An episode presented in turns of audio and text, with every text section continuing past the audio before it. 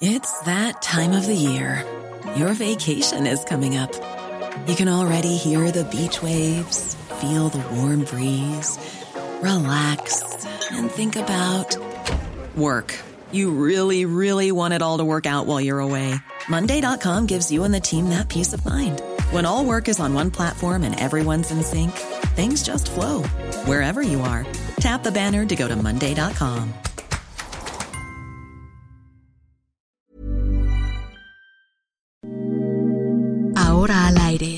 la una, con Salvador García Soto. Un encuentro del diario que piensa joven con el análisis y la crítica. A la una, con Salvador García Soto. ¡Gobierno!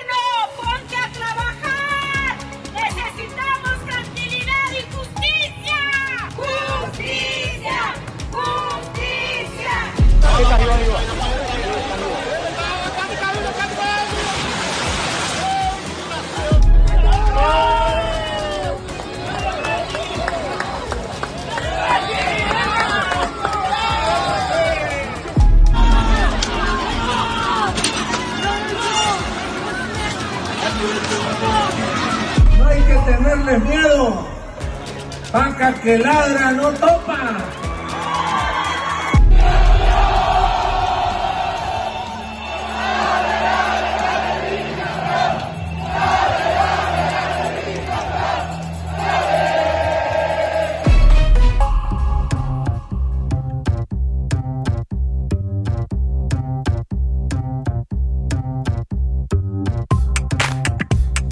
Ya es la una de la tarde en punto en el centro de la República. Los saludamos con mucho gusto. Iniciamos a esta hora del mediodía a la una. Este espacio informativo que hacemos para usted todos los días a esta hora del día. Aquí estamos y en este lunes 30 de mayo estamos iniciando semana y despidiendo mes. Qué paradoja, ¿no? Estamos em- empezando la semana y hay que hacerlo siempre con buena actitud, pero al mismo tiempo, pues el calendario avanza y el mes de mayo prácticamente lo estamos despidiendo. Bueno, en este lunes me da mucho gusto saludarlo. Le tengo preparado un programa con mucha información, con muchos temas importantes que le voy a estar informando, comentando, por supuesto, también escuchando sus opiniones, sus puntos de vista, que sabe que en este programa son indispensables. Aquí, aquí no nos proponemos, y se lo he dicho varias veces, un ejercicio nada más de, de ida en la comunicación, sino de ida y vuelta, en el que usted nos retroalimente, nos dé sus puntos de vista sobre los temas que aquí vamos a estar abordando. Deseo que esta semana vaya comenzando bien para usted. Ánimo, ánimo. Los lunes son difíciles a veces empezar la semana, pero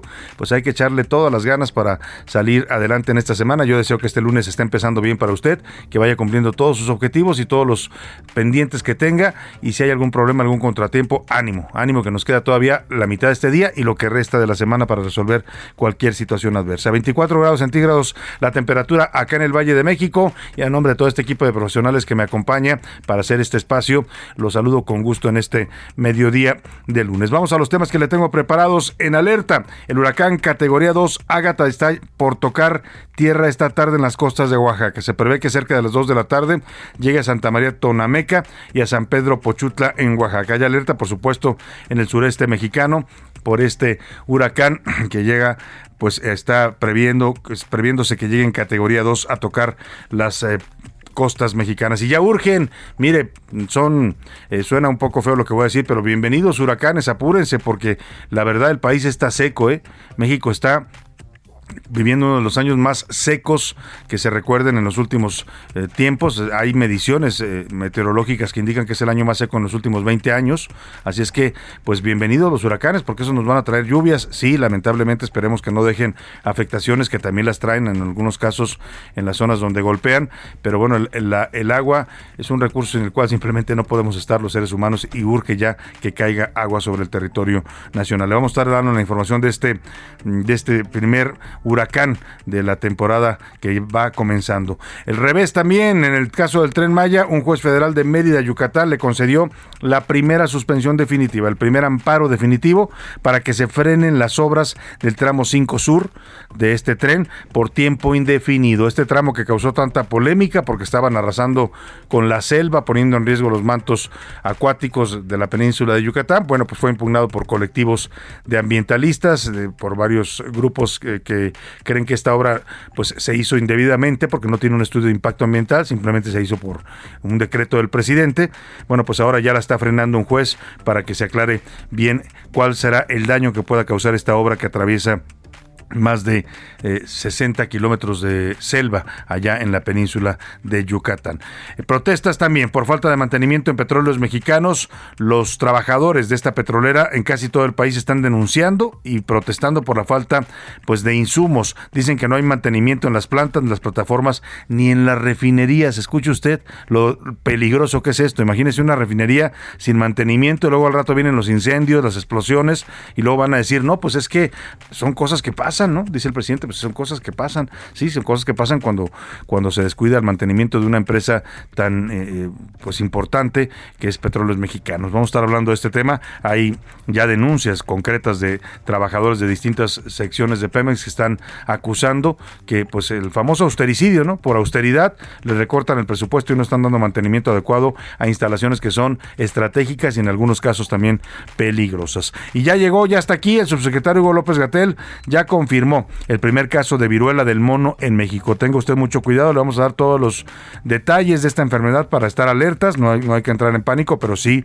tener cuidado, se contagia por el contacto físico, cualquier tipo de contacto cercano puede provocar el contagio de esta viruela del mono. El primer mexicano en contraerla fue un hombre de 50 años que viene de Nueva York, es mexicano pero vive en Nueva York y bueno, previamente estuvo en Holanda donde pudo haberse contagiado. El caso es que ya está siendo atendido aquí en México, por supuesto fue aislado en, una, en un hospital eh, eh, público para evitar contagios, pero bueno, pues le decía, esto lamentablemente es muy contagioso. Haga de cuenta la viruela que todos conocemos, pues así de contagiosa es esta viruela del mono, así es que le vamos a estar dando toda la información de este primer caso en México. En los deportes, el Checo Pérez ahora sí lo dejaron, ahora sí lo dejaron ganar al Sergio Checo Pérez, gran, gran triunfo el que obtuvo ayer domingo en el Gran Premio de Mónaco y es el mexicano que tiene más triunfos en la Fórmula 1, ya es histórico el Checo Pérez. Además también el Atlas, bicampeón, conquistó el clausura 2022, fue hasta Pachuca a ganarle al equipo local, un duelo interesantísimo, fuerte el que se vivió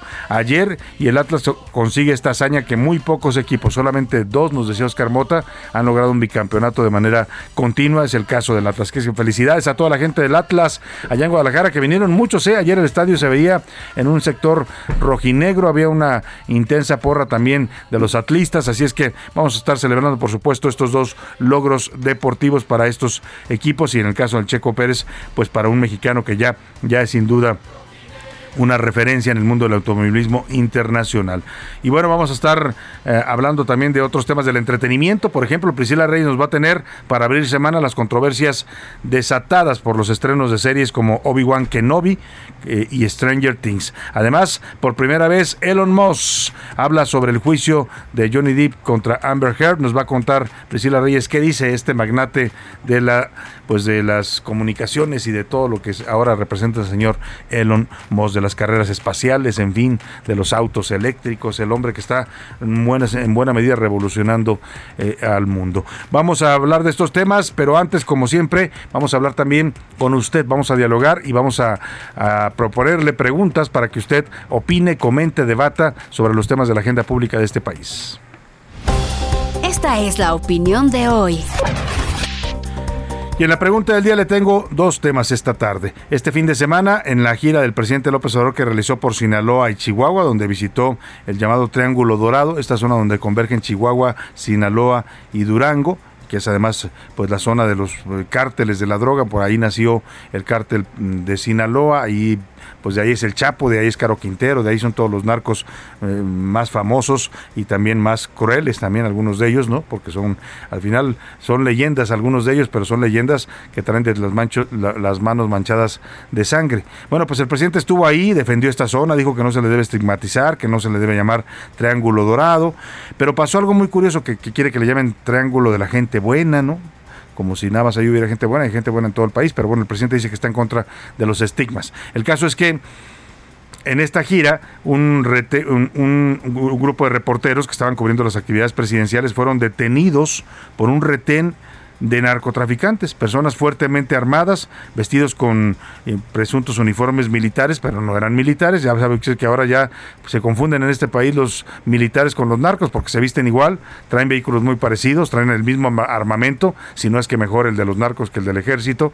El caso es que detienen a los periodistas, los interrogan, los revisan a dónde van, quiénes son, a ver, muestren, identifíquense, con todo lo que eso significa. Imagínese usted la escena, ser detenido en una carretera por un grupo de criminales armados bueno, pues la escena fue de terror para muchos compañeros periodistas y hoy cuando le preguntaron al presidente, ya lo había dicho desde el fin de semana, pero hoy lo ratifica en su conferencia mañanera. Le preguntan por esto, si no es grave, pues que en una gira del presidente pues haya retenes de narcos y que en este caso paren a la prensa. Y el presidente dice que no, que es algo totalmente normal, que no se escandalicen, que no pasó nada.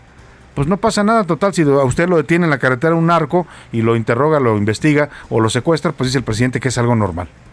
¿No? Ya vamos entendiendo un poco la lógica de López Obrador. No pasa nada porque para él los narcos son buenas personas, son seres humanos que tienen derecho, entonces pues tienen derecho a poner un retén y a detener a quien se les antoje, ¿no? Y a decidir ellos quién pasa y quién no pasa, o si vive o no vive, porque también en esos retenes a veces secuestran y desaparecen gente, les roban sus, sus automóviles y los terminan matando. Bueno, pues el presidente dice que es normal. Yo le quiero preguntar sobre esta afirmación del presidente López Obrador ante este hecho, un retén de narcotraficantes que detiene la prensa en su propia gira por esta parte del país. ¿Usted cree que es normal que en México pues, eh, o qué piensa más bien de esta manera de pensar del presidente. Sí, el narco es ley en muchas partes y hay que aceptarlo, es normal. No, no es normal. El presidente y el, y, y el gobierno, el ejército deberán actuar para impedir esta, estas situaciones ilegales que son los retenes de narcotraficantes o de plano o de plano pues AMLO ya se volvió amigo de los narcos, que es lo que empecemos, empezamos a pensar muchos mexicanos. En otro tema, el sábado el subsecretario Hugo López Gatel confirmó el primer caso de viruela ya del mono en México. Ya le daba los datos, un hombre de 50 años proveniente de Nueva York, que estuvo previamente en Holanda. Yo le quiero preguntar qué tanto le preocupa a usted este tema de la famosa viruela del mono, que ya pues está registrando en varios países y que se apunta, lo ha dicho el, director de la Organización Mundial de la Salud, el presidente Biden, para convertirse en una nueva pandemia. ¿Qué tanto le preocupa a usted la viruela del mono? Si me preocupa, me voy a enfermar y me voy a cuidar. No me preocupa para nada en absoluto. Y pues seguimos en pandemia y de eso me preocupa todavía más. 5518 41 51 99. Mándenos sus mensajes a través de, voz o texto. Usted decida cómo. Aquí lo que importa y siempre importa mucho es que su opinión siempre cuenta y sale también siempre al aire. Vamos al resumen de noticias porque esto como el lunes y como la semana ya comenzó. Protegidos. Durante el primer trimestre del año, las primas del seguro de autos incrementaron en un 6.4% anual, impulsadas por un mayor número de vehículos en circulación. Superpeso. Este lunes el peso mexicano mantiene su fuerza frente al dólar al colocarse por debajo de las 20 unidades por billete verde. ¿Cuántos más? Usuarios de redes sociales reportaron que la alcaldía Cuauhtémoc borró otro mural de un artista en la colonia Roma. Se trata del realizado por la escritora y dibujante Gemma Correll. Tragedia. La explosión de un polvorín en Zumpango, ocurrido este fin de semana, dejó un muerto y cinco personas lesionadas, de acuerdo con datos preliminares. Capturado. La policía de Florida detuvo a un niño de 10 años quien cursa el quinto año luego de que amenazara con realizar un tiroteo masivo. tarde con 12 minutos y vamos a la información, vamos a los temas que le tengo preparados, pero antes déjeme decirle de último momento, pues se confirma ya la destitución, la inhabilitación de la alcaldesa Sandra Cuevas, alcaldesa de Cuauhtémoc, esta mm, gobernante que se ha convertido pues, en una mujer tan polémica, que se ha vuelto envuelta en tantos, en tantos escándalos, ¿no? Aquí pues tuvimos un incidente con ella menor, donde se molestó por lo que le preguntamos esto de los murales, no quiso dar explicaciones, terminó colgándonos el teléfono, pero más allá de eso, pues la señora tiene una serie de problemas graves en su forma de ejercer el poder.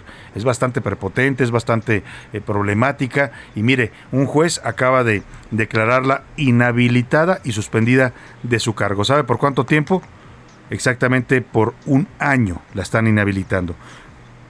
Ella podrá impugnar esta medida, todavía tiene la posibilidad de hacerlo, pero ya el juez, que ahora le voy a dar los datos, el juez de la primera sala especializada en responsabilidades administrativas y derecho a la buena administración, ha determinado el día de hoy que Sandra Cuevas, Sandra, le voy a dar el nombre completo que aquí menciona, Sandra Chantal Cuevas Nieves, así se llama la alcaldesa, eh, pues estoy viendo en este momento el, fallo del Tribunal de Justicia Administrativa de la Ciudad de México, que la señora eh, abusó de sus funciones, violó la ley, todo esto se remite a lo que hizo Sandra Cuevas en el Deportivo Guelatao, un deportivo que se ubica en la zona de la Lagunilla, en una zona de la Ciudad de México con bastantes problemas, pues de todo tipo, desde inseguridad hasta temas de drogadicción.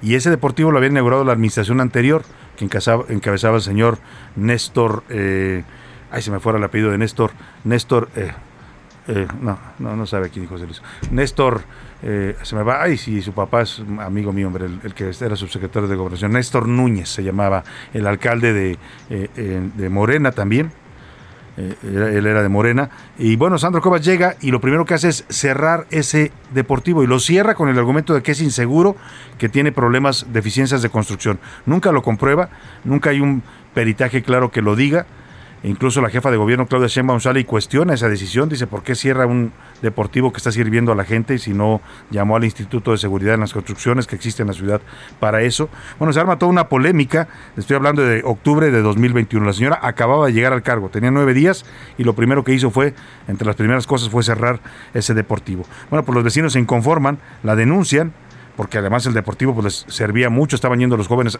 daban clases de todo tipo de disciplinas, desde natación hasta taekwondo, hasta pues ejercicios, eh, había áreas para que la gente se ejercitara, en fin, todo este caso deriva ahora en este fallo de la eh, de este juez, de este juzgado que dice pues que la señora Sandra Cuevas Nieves, Sandra Chantal Cuevas Nieves, incumplió obligaciones previstas en la Ley de Responsabilidades Administrativas de la Ciudad de México y con base en razones objetivas y legítimas, consideradas individualmente, considerados individualmente los hechos y circunstancias que obran en el presente procedimiento administrativo disciplinario, debe considerarse que hubo intencionalidad en su conducta cometida, la cual tiene una comisión dolosa, es decir, que actuó con dolo al cerrar este deportivo, que no respetó la ley, concretamente el artículo 179 del Reglamento de Construcciones de la Ciudad de México, que con su actuar ocasionó perjuicio económico a la alcaldía de Cuauhtémoc, que es de interés social que los servidores públicos se conduzcan con estricto apego a las normas y que no, y, que no actúen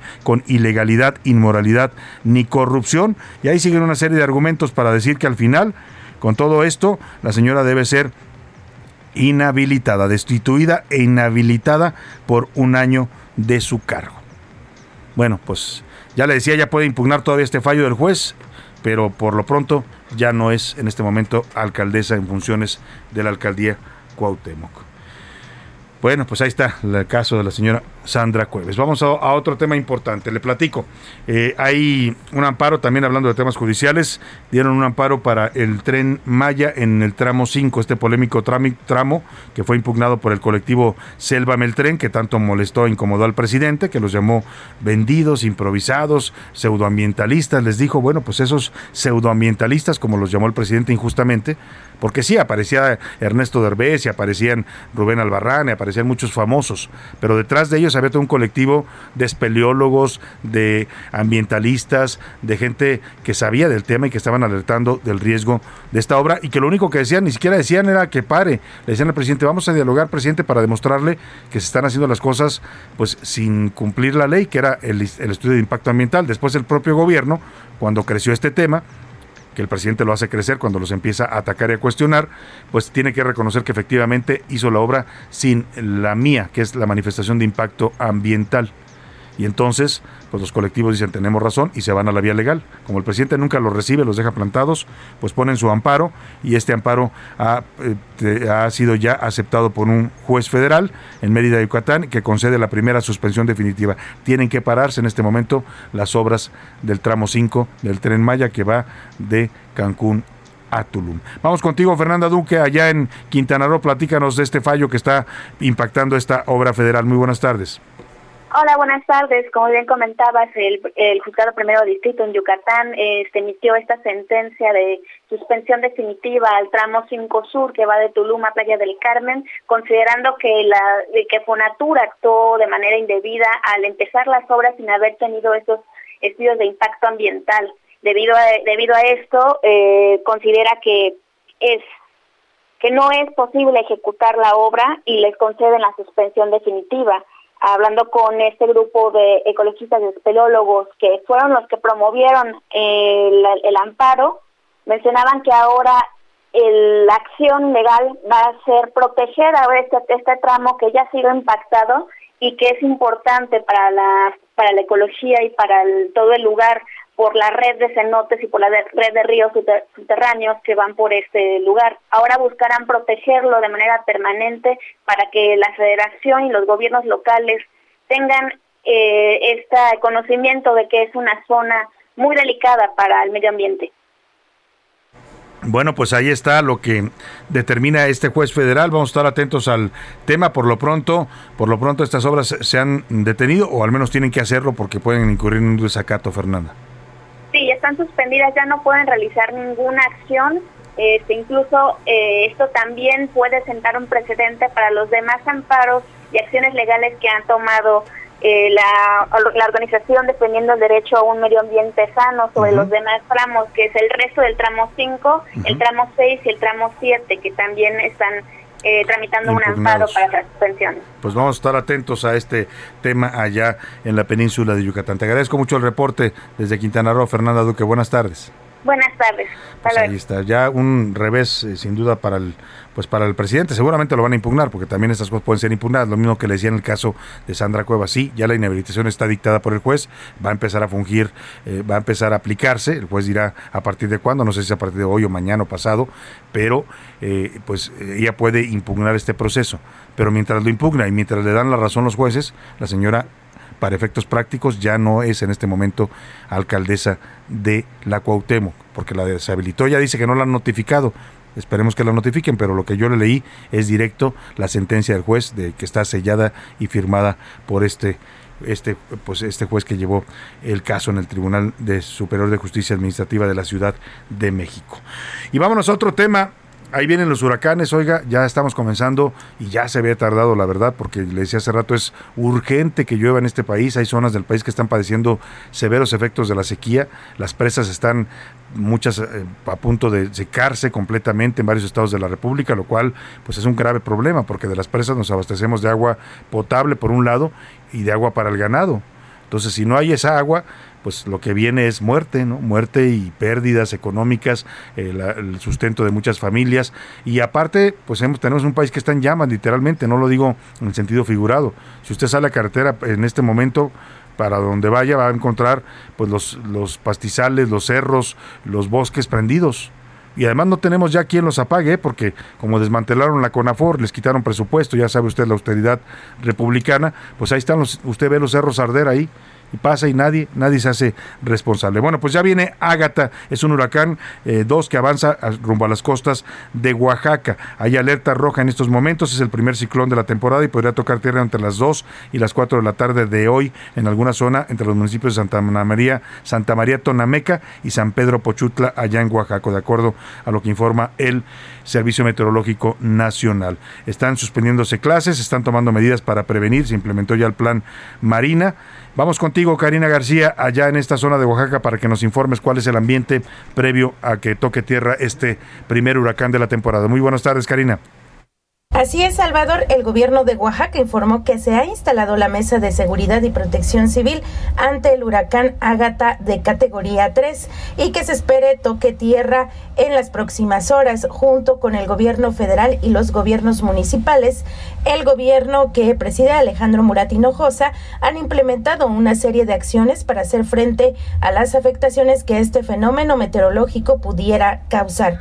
Comentarte que el gobernador del estado, Rey que su gobierno tomó la decisión de cancelar clases en las regiones de la costa e istmo los días lunes, hoy lunes 30 y martes 31, además de cancelar también clases en otras regiones del estado como la cuenca del Papaloapan, las sierras sur y norte, así como la Mixteca. En municipios como San Pedro Pochutla, en la región de la costa, fueron habilitadas 14 escuelas como albergues temporales, mientras que en Huatulco ha sido suspendido toda actividad turística marítima, al igual que en Puerto Escondido. Es el reporte desde Oaxaca.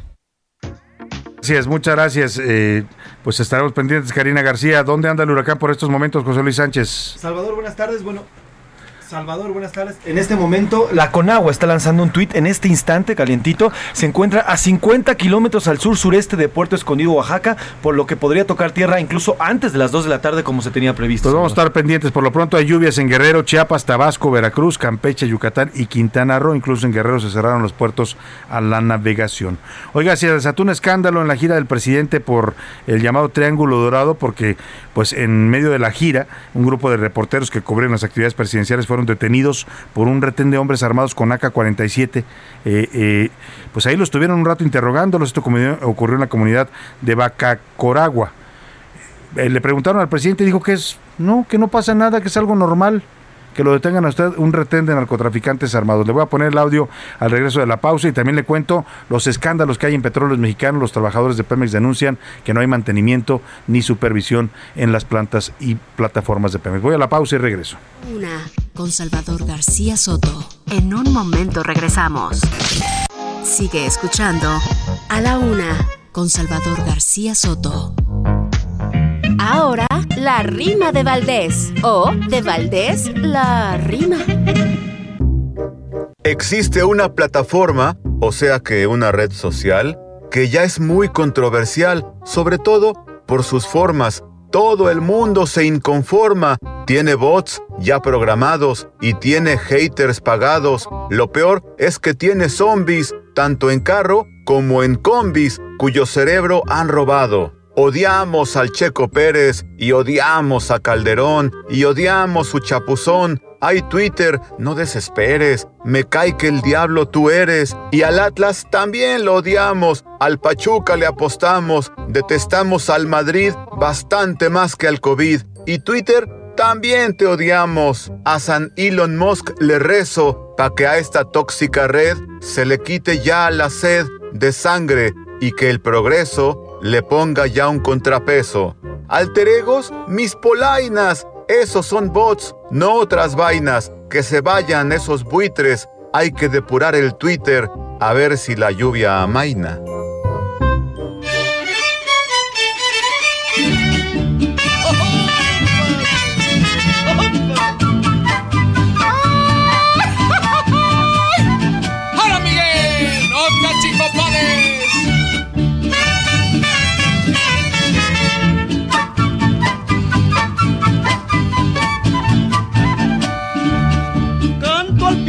Ventana, pa' que sepas que te quiero.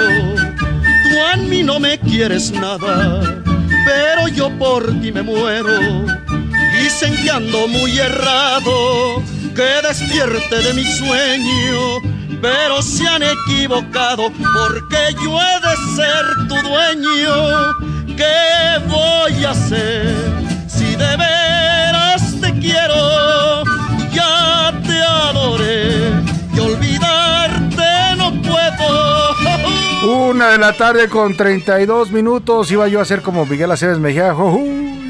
Así decía Miguel Aceves Mejía, cantando estos guapangos, que era el maestro, uno de los maestros del guapango, y bueno, cantando esta canción de José Alfredo Jiménez. Esta semana la vamos a dedicar a la diversidad cultural. Naciones Unidas conmemoró el pasado 21 de mayo la diversidad de culturas en el mundo, así es que vamos a estar escuchando distintos géneros musicales de todo el planeta, también canciones de protesta eh, por represión, también canciones que hablan sobre estrechar lazos, en fin, vamos a festejar la diversidad que tenemos los seres humanos, diversidad étnica, cultural, de todo tipo, en lo que lo cual nos enriquece y lo cual es parte de lo que explica por qué fuimos una especie que sobrevivió a muchas otras en el planeta. Lamentablemente, también somos una especie que estamos pues condenando nosotros mismos a la extinción. Pero bueno, por lo pronto celebremos la diversidad y hagámoslo con el guapango mexicano, esta serenata huasteca con Miguel Aceves Mejía.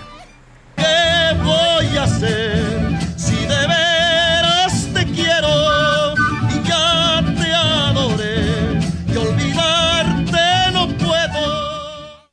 A la una, con Salvador García Soto. Y además el guapango, que es una de las expresiones musicales de nuestro país, ¿no? Allá en la zona de la Huasteca, que comparten los estados de Hidalgo, eh, Querétaro, San Luis Potosí, eh, una parte de Veracruz, una partecita, pues es una eh, toda una cultura, la cultura huasteca, y tiene estas expresiones muy propias, como es el- la música del son y el guapango. Y vámonos a otro tema, hablando de- de pues de otro tema, ¿no? Este tiene que ver con el Triángulo Dorado, eh, este, este tema que, pues, eh, el presidente López Obrador estuvo de gira, no es la primera vez que va, ha estado desde que, desde que tomó posesión de la presidencia, por lo menos en tres o cuatro ocasiones en Badiraguato, en Tamazula, que está otro municipio, Badiraguato, Sinaloa, Tamazula es Durango, ha estado también en Guadalupe y Calvo, que es Chihuahua. Esta zona es, en el mapa, si usted lo ubica, es donde confluyen los tres estados, Chihuahua, Durango y Sinaloa. Se forma este triángulo y le llaman así porque pues es la zona donde pues nace la, producción de estupefacientes en México. Es, eh, de ahí es la cuna del cártel de Sinaloa, de ahí son originarios la mayoría de los capos de esta organización. Y, bueno, pues el presidente dijo en este lugar eh, que pues eh, que es normal, que es normal que los retenes de los narcos estén en las carreteras. O sea que si usted va por una carretera y lo detiene un retén de hombres armados que no son policías, que no son miembros del ejército, pues que es algo normal. Y el presidente lo dice con conocimiento de causa, ¿eh? porque cuando él era candidato y recorría el país, lo, lo detenían a cada rato. O sea, lo detenían tanto que terminó casi volviéndose amigo de los, de los hombres armados que lo detenían. De ahí surge, eso se lo cuento porque me lo platicaba una gente del equipo de campaña en 2018, la propuesta de esta amnistía y esta idea de López Obrador de que los narcos también son personas, hay que cuidarlos, viene de ahí. A él lo detuvieron infinidad de ocasiones y tenía que bajarse de la camioneta y darles explicaciones de que iba a, una, a un mitin, a un evento, a tal pueblo, y ya lo, cuando sabían quién era lo dejaban pasar. ¿no? Entonces el presidente, claro, a él lo dejaban pasar porque les decía, pues soy López Obrador, soy candidato a la presidencia, ¿no? Pero si usted le dice, oye, yo soy fulanito de tal, pues me vale ya que, seas, ¿no? Y lo van a golpear seguramente y le van a quitar sus pertenencias o, su camioneta y, hasta la vida si se puede, ¿no? Entonces, el presidente dice que pues es normal este tema de que un convoy armado, un, retén de narcotraficantes armados, detuviera a un grupo de periodistas que cubren sus actividades en esta gira por eh, el Triángulo Dorado. Y bueno, tan normal que no es culpa de él, dice, que haya narco y retenes en este momento, sino sabe, ¿sabe quién es culpa? Si adivinó usted, de Felipe Calderón que la gente ya está despertando, muy consciente. Eh, nuestros adversarios no quieren cambiar, quieren que la realidad se ajuste a su manera de pensar, pues no. Hay que tomar en cuenta que las cosas ya cambiaron. Chihuahua y Sinaloa fuimos y un escándalo ¿no? por un retén. Esa era la nota este, principal. Y difundir de que hay acuerdos con la delincuencia. Pues no, tuve que decir que yo no era Calderón. Él no era Calderón, dice, pero yo no sé si Calderón tuvo no tratos con la delincuencia. Sé, y lo dice una, no lo digo yo, lo dice un, una corte federal en los Estados Unidos, el gobierno de los Estados Unidos, el Departamento de Justicia, acusa que Genaro García Luna, el secretario de Seguridad en el gobierno de Calderón, tenía acuerdos con el narcotráfico. ¿no? Por eso está preso allá y por eso está sujeto a un juicio. Pero lo que sí sé, yo no sé si el presidente López Obrador también los tenga. Lo que sí sé, lo que también sabe usted, es que el presidente López Obrador tiene un trato pues que nunca habíamos visto en ningún gobernante de México hacia los narcos, por lo menos no públicamente. ¿eh? A lo mejor varios de los presidentes tuvieron sus acuerdos con los narcos y es seguro que sí, porque no se explica de otra manera que nos hayamos convertido en el principal país del narcotráfico en el mundo, ¿no? Ya incluso mucho más adelante que Colombia, ¿no? Pero si no es con la protección de los políticos. Pero pues el presidente ya escuchó su respuesta, dice que él no tiene acuerdos con el narco, pues si no los tiene, pues todo, todo pareciera que, que apunta hacia allá, ¿no? Estas, estos discursos a favor de los criminales, decir que no los pueden atacar porque son seres humanos, justificar un, un, un, mm, retén como este donde se vienen vuelta periodistas que lo cubren, en fin. De última hora le informo que detuvieron a cuatro hombres que participaron en este retén. Miren, no es tan normal como dice el presidente. Si fuera normal, pues no los hubieran detenido, ¿no? Estaban cometiendo un delito. O sea, andar armado en este país con armas de uso exclusivo del ejército y ponerse un uniforme tipo militar es un delito y es un delito grave. El presidente lo ve como algo normal, pero no, señor presidente, no es algo normal. Tan no es normal que ya la Secretaría de Seguridad de Sinaloa informó que fueron detenidos cuatro sujetos que supuestamente participaron en este retén que retuvo a los periodistas, perdóneme la redundancia. Eh, se trata de, eh, bueno, es el secretario Cristóbal Castañeda, secretario de Seguridad de Sinaloa, y dice que también incautaron armas, vehículos y equipo táctico. Hay un operativo en la zona para buscar a más sujetos armados. Y bueno, mientras el presidente acusaba a Felipe Calderón, en las redes sociales circula un video que ayer compartimos y lo puede usted ver en arroba ese García Soto en Twitter, pues él andaba en el premio de Mónaco, andaba con el Checo Pérez y se puso a celebrar con él la victoria. Eh, el Checo lo abraza a Calderón y lo y, se lanza con él a la alberca, esta alberca de pues, con la que celebran pues los triunfos en el premio de Mónaco. Vamos a escuchar el momento en el que Calderón, mientras acá el presidente lo anda, lo sigue acusando de todo, pues anda muy contento allá bañándose en Mónaco.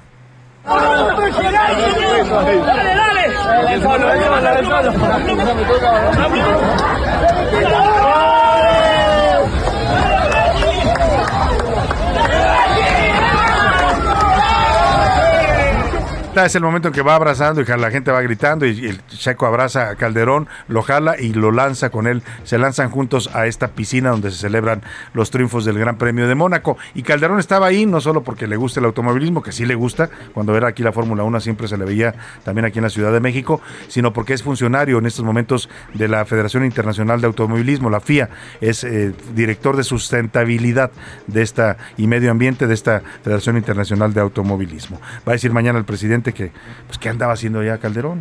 Porque se anda paseando en, en, Europa. Bueno, pues ahí está. Vamos a otro tema, el caso de petróleos mexicanos. Hace rato, por cierto, viniendo para acá me llamó mucho la atención una escena. Ahora es común que las pipas de petróleos mexicanos, estas que llevan los combustibles, la gasolina, el diésel, por todo el territorio vayan en caravanas. No sé si usted los ha visto en carretera. Pueden ir en una caravana de 20, 30 pipas, ¿eh? Y viajan todas juntas por razones de seguridad. Me llamó la atención porque me tocó ver una caravana de ese tamaño, eran como unas 15, 20 pipas en el periférico, por los carriles centrales en plena hora de tráfico. Evidentemente ya se imaginará usted la situación. Eh, y, decía en un logotipo que traen, ahora le voy a compartir la foto porque se las tomé, eh, en, en, estas pipas, eh, en la parte de atrás, las pipas de petróleos mexicanos que van trasladando el combustible, traen una leyenda que dice, por el rescate de la soberanía. ¿no? Imagínense ustedes si Pemex va a rescatar nuestra soberanía, una empresa que está quebrada, que tiene problemas financieros, que, que pues fue saqueada literalmente, no por este gobierno, por los anteriores, ¿no? Pero pues si ellos van a cuidar nuestra soberanía, estamos amolados. Tan amolados que los trabajadores de Pemex se quejan de que no hay mantenimiento en instalaciones tan estratégicas como peligrosas, desde plataformas petroleras hasta instalaciones de refinerías. Dicen que el recorte presupuestal en Pemex los ha dejado prácticamente sin mantenimiento, con todos los riesgos que eso significa para ellos como trabajadores y para la población en general. Mirka Ramírez nos platica de estas denuncias que se están reproduciendo en todo el territorio nacional de trabajadores de petróleos mexicanos.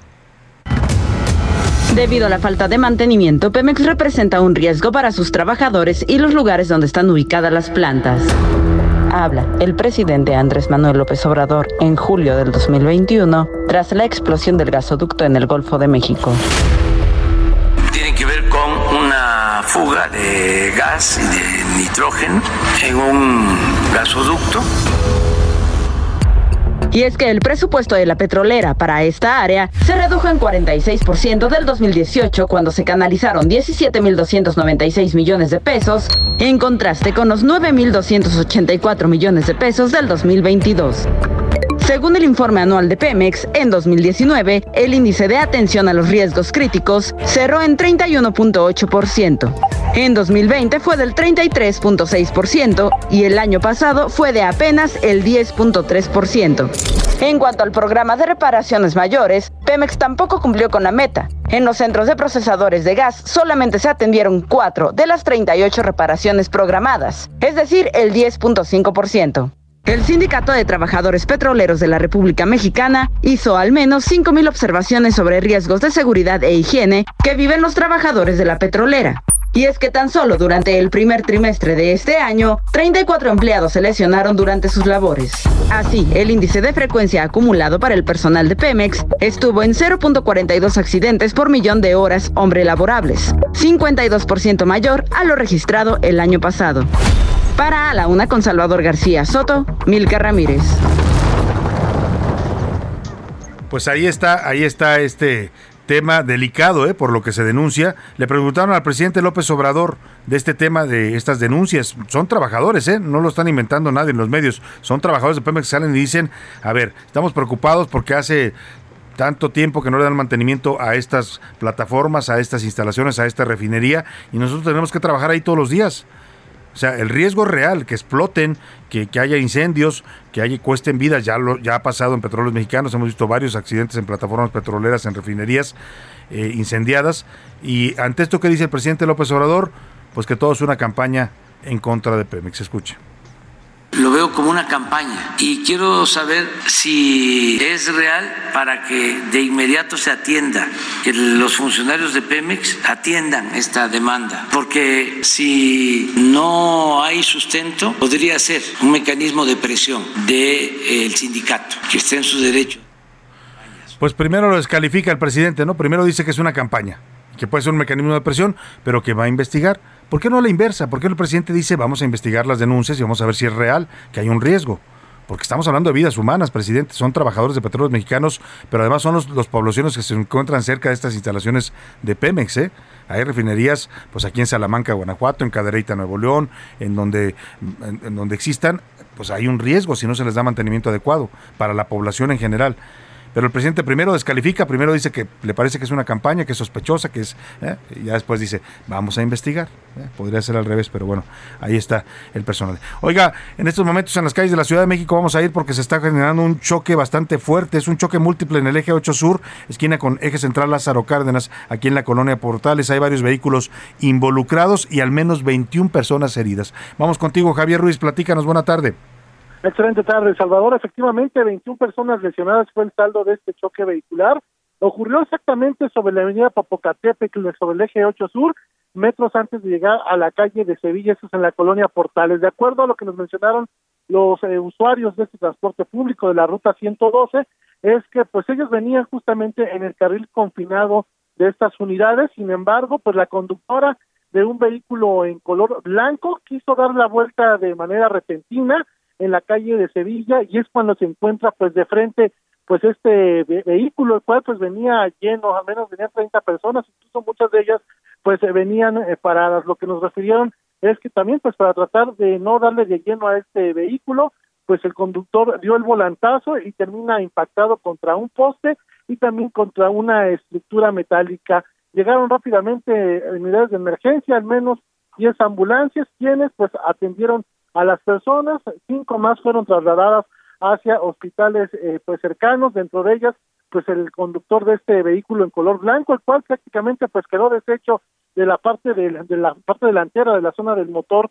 Afortunadamente no hubo víctimas de que lamentar, sin embargo pues sí una gran afectación también vehicular. Hasta hace unos momentos fueron abiertos dos carriles del eje 8 sur, una vez que se deja atrás la avenida División del Norte, y esto en dirección hacia el eje central. Lázaro Cárdenas, todavía en el bloque de extremo izquierdo, donde ocurrió este accidente, pues están trabajando personal de la Comisión Federal de Electricidad, ya que también pues estos eh, enormes eh, postes pues traían energía y pues Ajá. prácticamente se cayeron todos en ese punto. Así que hay que tomar en cuenta utilizar el circuito interior como alternativa. Oye, Javier. que tenemos, Salvador. Javier, eh, el, el estado de salud de las personas eh, lesionadas, eh, ¿cuál es? ¿Tienes algún reporte? sí es un poco delicado, principalmente la del conductor, de una conductora, una mujer de aproximadamente 40, 45 años de edad, que eh, viajaba a bordo de un vehículo blanco, y también, pues, eh, dos, eh, dos personas que venían dentro del, del camión, uno de ellos, pues, el, el chofer de este vehículo, y un pasajero más, fueron los que más eh, graves, pues, se fueron. El resto de las personas, pues, sí traían torceduras en los pies, algunos golpes en la cabeza, pero después de que los checaron pues los paramédicos descartaron eh, cosas graves, únicamente pues estas tres personas que sufrieron el impacto pues de lleno, pues un accidente bastante aparatoso. Salvador. Sin duda, sin duda alguna, por lo que nos describes, así es, y estaremos pendientes de las, eh, pues lo que determinan las autoridades y también el estado de salud de estas personas que quedaron lamentablemente lesionadas. Te agradezco mucho el reporte, Javier, muy buena tarde. Estamos atentos, hasta luego, excelente tarde. Muy buena tarde. Vámonos a otro tema importante y tiene que ver con lo pues que ocurrió recientemente en en Uvalde, Texas, este, esta tragedia que conmocionó no solo a los Estados Unidos, a Texas, al mundo, por la forma en la que este jovencito de 18 años pues llega con un arma de alto poder que acababa de comprar. Hace unos días había cumplido 18, 18 años y se fue a comprar o se la regalaron, vaya usted a saber, un arma de, de alto poder, un arma altamente eh, eh, fata- le- letal. ¿No? Y con esa pues entra esta escuela primaria, asesina a 19 niños, a dos maestros. Esto ha revivido pues un debate que no es nuevo en los Estados Unidos, que tiene ya décadas, por lo menos dos décadas de que empezaron este tipo de, te- tiro- de tiroteos en escuelas, en lugares públicos que se reproducen con, bastante frecuencia.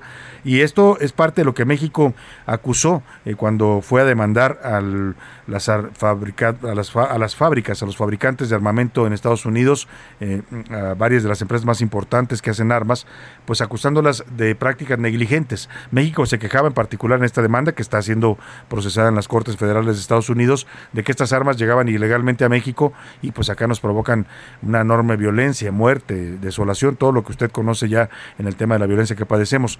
Pero este argumento de México perfectamente encaja también en el debate que hay en estos momentos en Estados Unidos y por eso hemos buscado a el señor Alejandro Celorio, él es consultor jurídico de la Secretaría de Relaciones Exteriores y pues el abogado que lleva esta demanda eh, del gobierno de México en contra de las armadoras de pues a los fabricantes de armas de Estados Unidos. ¿Cómo está Alejandro? Qué gusto saludarlo. Buenas tardes. Qué gusto saludarte, Salvador, a ti y a tu auditorio. Buenas tardes. Oiga, pues estos hechos lamentables, dolorosos, pero pues terminan dando argumentos a México en su demanda en contra de estas fabricantes de armas en Estados Unidos. En, en definitiva, trágicos eventos y lo peor es que no es el único, se han venido dando recién. Después de Uvalde hubo otros tiroteos en los Estados Unidos y hay un factor común entre lo que sucede, o varios, entre lo que sucedió en Uvalde y lo que sucede en México y por lo que estamos demandando a estas empresas. Y es, eh, menciono algunos, el alto poder de fuego del- de las armas.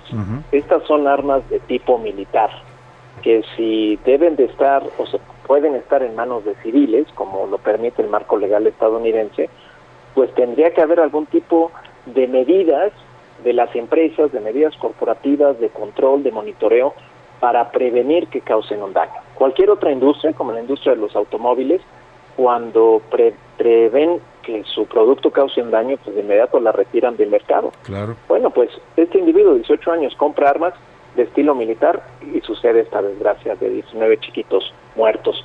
La publicidad como eh, mercadean eh, estas armas. La fabricante de las armas utilizadas en Uvalde tiene una práctica comercial de promocionar sus armas a un mercado eh, infantil. Eh, se dirigen a los padres, pero en el sentido de decir, ve educando a tus hijos a que sepan tirar, que se familiaricen con las armas de guerra. Y hay fotografías muy escandalosas de chiquitos de 4 o 5 años con rifles de estilo militar. Pues de la misma forma las empresas a las que estamos demandando mercadean sus armas pues dirigidas al crimen organizado. Cuando tienes un arma que se llama jefe de jefes o con símbolos aztecas o referencias a Emiliano Zapata, pues es claro que está dirigido a un mercado eh, que no tendría que existir, porque en México, como ustedes saben, el comercio de armas, y menos el de armas de tipo militar, no es legal. Solo hay una oficina donde se pueden comprar. Entonces, estos argumentos que nosotros presentamos en la demanda el 4 de agosto del 2021, pues ahora los podemos ilustrar. Es esta negligencia, esta falta de cuidado, este desprecio por eh, la protección tanto del usuario como las personas que pueden ser víctimas del usuario de estos productos, es lo que nosotros estamos reclamándole a las empresas, que sean más responsables, que sean más cuidadosas en la forma como comercian un producto que en nuestro caso es traficado, se es comprado con la misma facilidad que en Ubalde por una persona, Sí. nada más, presenta su identificación, y después es traficado a México en el orden de medio millón de armas de manera ilícita desde los Estados Unidos. Y ahora, la respuesta, bueno, pues no sé si sea respuesta o sea coincidencia, pero pues parece que sí es una, no sé si provocación, después de estos hechos, unos días después de esta masacre que, conmueve a, todo el mundo, eh, pues la Asociación Nacional del Rifle hace su reunión en Houston, Texas, ahí muy a unos kilómetros pues de donde se ubica este pueblo, pueblo de Uvalde, donde ocurrió esta tragedia. Este, eh, ante, eso, ante eso también se, se enfrenta el gobierno de México, este tipo de organizaciones tan poderosas, pues que defienden este mercado eh, arbitrario de armas. Efectivamente. Eh, estos eventos ilustran a lo que nos estamos enfrentando. Es una industria muy poderosa en lo político, eh, muy poderosa en lo económico y con una mentalidad de que lo importante es seguir percibiendo ganancias económicas del comercio, venderle a quien sea, no importa lo que hagan con nuestros productos, no importa, hay que seguir vendiendo y no van a cambiar. Es una realidad. Esto justifica en mucho por qué tenemos que demandarlos eh, ante cortes por la vía civil. De otra forma, no van a modificar sus prácticas comerciales, porque seguirán privilegiando el ingreso económico, la ganancia, por sobre el derecho a la vida y a la seguridad, y seguirán recibiendo ingresos económicos por eh, en contra de la vida y la tranquilidad de los mexicanos en nuestro país. Y tienen defensores políticos, además, ahí estaba Donald Trump, ahí estaba el propio gobernador Greg Abbott, a quien le matan estos niños y de todas maneras participa, aunque fue de manera virtual en esta, en esta, eh, en este evento. Le quiero preguntar, me queda un minuto, eh, don Gonzalo, don Alejandro, perdóneme, eh, nada más, ¿cómo va la, la demanda? ¿En qué estatus estamos en este momento, la demanda de México? Gracias. El 12 de abril presentamos argumentos orales. Las empresas están solicitándole al juez que detenga el litigio y que deseche la, la, demanda. Eh, estamos esperando que el juez resuelva en los próximos días, semanas o meses antes de que termine el verano. Y después de eso, bueno, si la demanda, la respuesta del juez es favorable a México, seguramente las empresas demandarán. Eh, de lo contrario, pues México será el que apele la, lleve a la segunda instancia. Esto es un litigio, pero bien vale la pena lo que estamos haciendo porque hay que exigir la responsabilidad corporativa. Además, México está abriendo camino en ese tema, en, en un país donde este tema es bastante complicado para los propios estadounidenses. Pues le agradezco mucho a Alejandro Celorio, eh, el coordinador jurídico de la Secretaría de Relaciones Exteriores. Gracias por comentar este tema con nuestro auditorio. Gracias a ti, Salvador. Muchas gracias, muy buenas tardes. Vámonos a la pausa. Se nos fue rápido esta primera hora, pero tengo mucha más información y otros temas aquí en A la Una regresando. A la Una, con Salvador García Soto. En un momento regresamos. Ya estamos de vuelta con A la Una, con Salvador García Soto.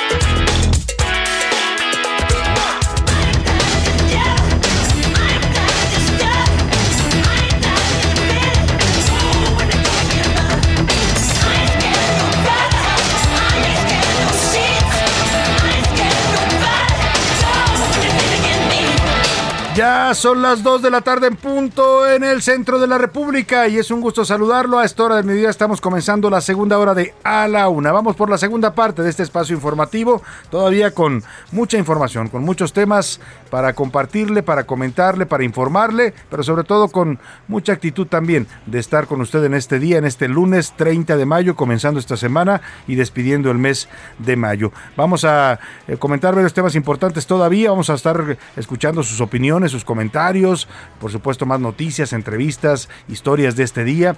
Eh, vamos a escuchar también las buenas noticias, el cotorreo informativo, los deportes, el entretenimiento. Mucho nos queda todavía para compartir con usted en esta segunda hora de A la Una, pero hemos regresado al ritmo del señor Michael Jackson, esta canción Black or White, una canción de 1991 que sostiene que el color de la piel no importa. Y yo coincido totalmente. ¿eh? La gente que juzga a otro por su color de piel es gente pues que no está bien de la cabeza, que no es francamente gente me parece torpe y tonta. No se puede juzgar a nadie por el color de su piel y eso es de lo que hablaba el señor Michael Jackson en esta canción, en esta semana de la diversidad cultural musicalmente aquí en la Una. Vámonos a escuchar un poco más de Michael Jackson. Ahora le cuento todo lo que le tengo preparado para esta segunda hora.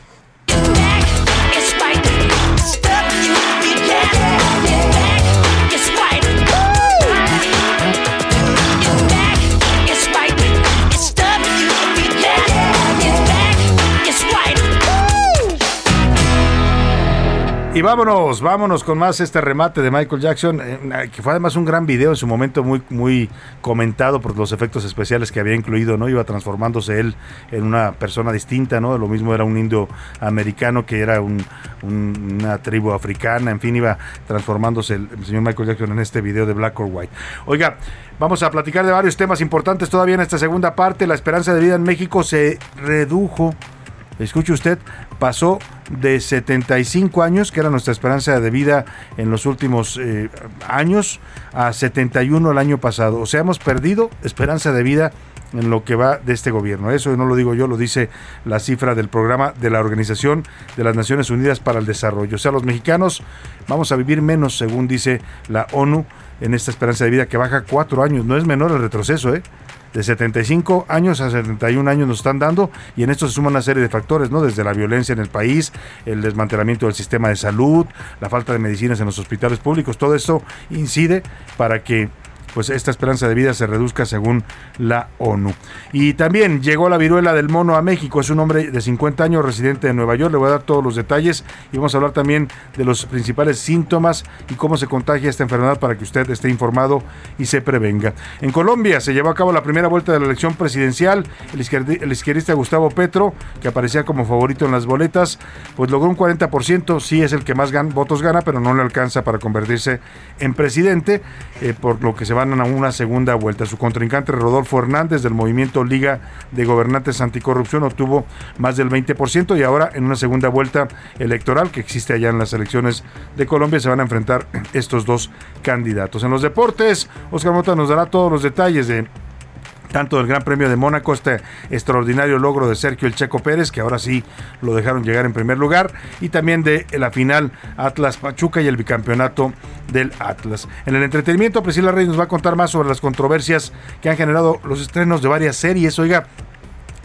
ha, provocado polémica porque hay gente que no le gustan mucho las secuelas, ¿no? Y, se molestan porque pues no son de la misma calidad de las temporadas anteriores. Vamos a estar comentando estos temas con Priscila Reyes. Por lo pronto, como siempre a esta hora del día, saludo precisamente en la línea telefónica a Priscila Reyes y a José Luis Sánchez que están por aquí conmigo. ¿Cómo están? Buenas tardes, bienvenidos. Hola Salvador, ¿cómo estás? Feliz inicio de semana para todos los que nos están escuchando. Jay, queridos escuchas, un abrazo. Hay que empezar, híjole, el lunes puesto trabajo, pero hay que empezar con todo porque si no, imagínense cómo va a estar el resto de la semana. Pues sí, hay que echarle ganas al lunes, ¿no? Porque como dicen, al, que ahorcan el lunes, ¿o cómo es el dicho? Ese no lo he escuchado. Ah, ahorita te lo voy a decir, es un refrán. El que amanece, algo así dice el refrán.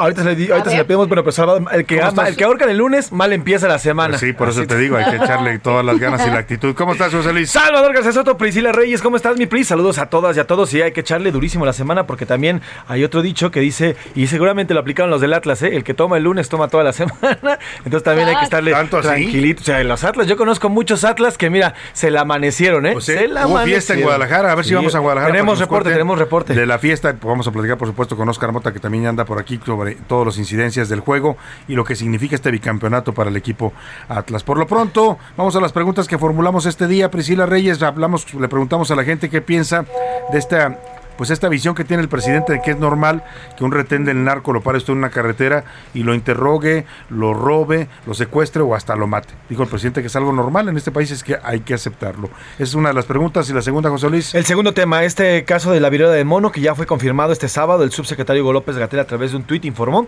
este hombre de 50 años que venía de Nueva York, pero anteriormente había viajado a Holanda. Y bueno, si usted está preocupado, está preocupado por esta enfermedad, que ya está en nuestro país. Le preocupa y que tanto también se, se, pues, va a cuidar, ¿no? Porque, porque sí es un tema que ya está alertado por la OMS, por el, el, gobierno de Estados Unidos, que se va a convertir en una nueva pandemia. Así es. que hay que empezar a saber de esto y informarse. Priscila Reyes, ¿qué dice, ¿Qué dice el público? El público dice, hola Salvador, soy Ricardo Cosio Ibarra, considero que por decreto se podría llamar el Triángulo del Bienestar para bien del Ah, presidente López. Dice, mira, interesante. el más cínico en tener relación con el narco. Saludos. Sí, se refiere a esta declaración del presidente, ¿no? Y además la aplaudieron, Sí. la gente se puso contenta. Yo, yo coincido en una parte con el presidente, no, no debemos estigmatizar a la gente que vive ahí y pensar que todos son narcos, ¿no?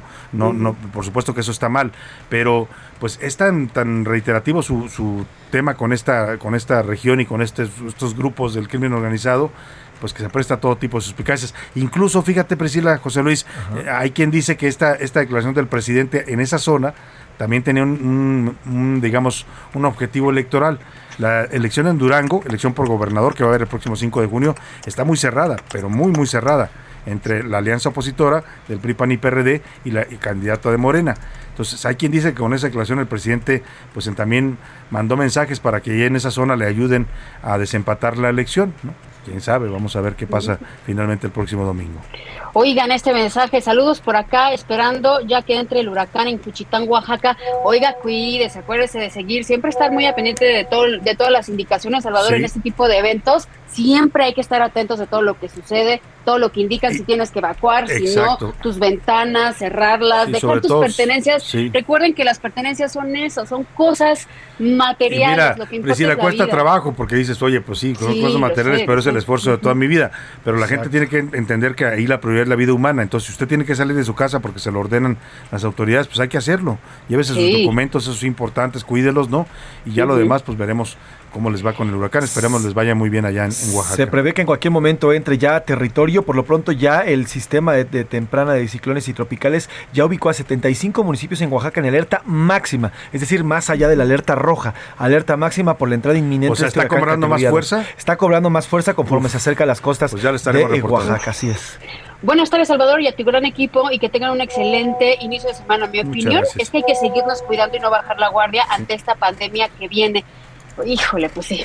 Bueno, Pues ya sí. tenemos, ¿sabes qué? Hay que estar Ante un la poco- que viene y ante la que está, ¿eh? Porque aquí Sí, está todavía el la COVID, todavía no se va. ante- Qué horror. A- a- hay que recordar que mínimo en este país tenemos un aprendizaje Ujú. de el cubrebocas, de lavarnos las manos, ta, ta, ta. Entonces, hay que usar lo que ya hemos aprendido, ¿no? Y hasta la sana distancia, ¿no?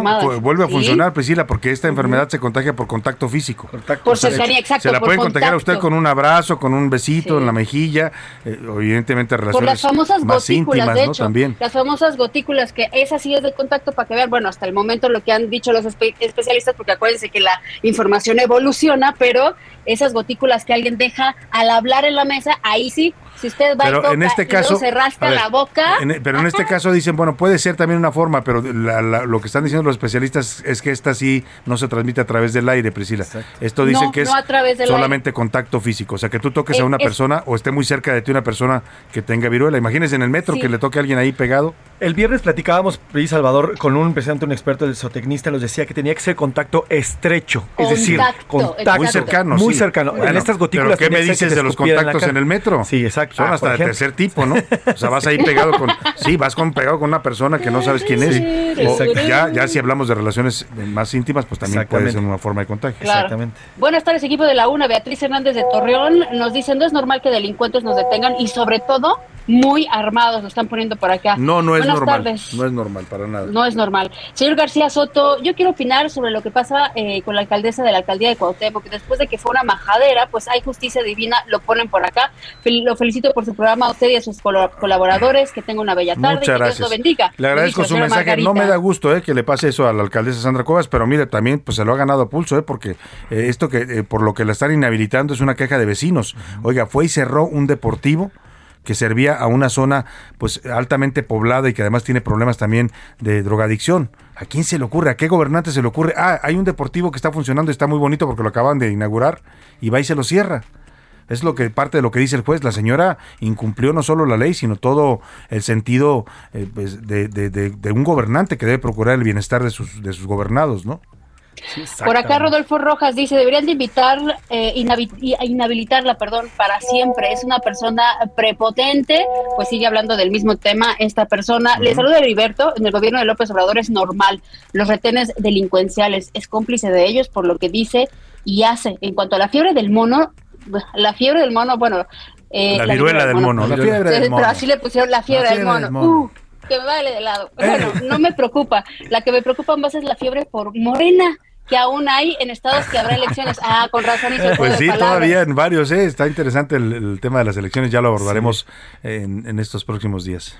Mirna Rodríguez desde, desde Nuevo León nos manda saludos. Eh, la viruela del mono, hay que cuidarse y como siempre es mejor la prevención que la solución. Sí, hay que estar prevenidos. Sí. Salvador Pris y José Luis, el hecho de que el presidente normalice un retén del narco debería encender todas las Todas. alarmas, lo dice Alberto desde Colima. Oigan, Eh, rapidísimo, y hay, y hay que, y sí hay que especificarlo, es muy importante estar cubiertos con esta vacuna contra la viruela. Nos decía el experto que podría, no está estudiado, Podría pero podría protegerte contra la viruela contra la viruela del- sísmi- de- símica. Oigan, pero a ver, a ver si no estoy, a ver si no estoy mal, acabo de escuchar a una especialista en la mañana que comentaba que esta viruela, esta específica viruela, Sí. hay toda una generación que no la tiene.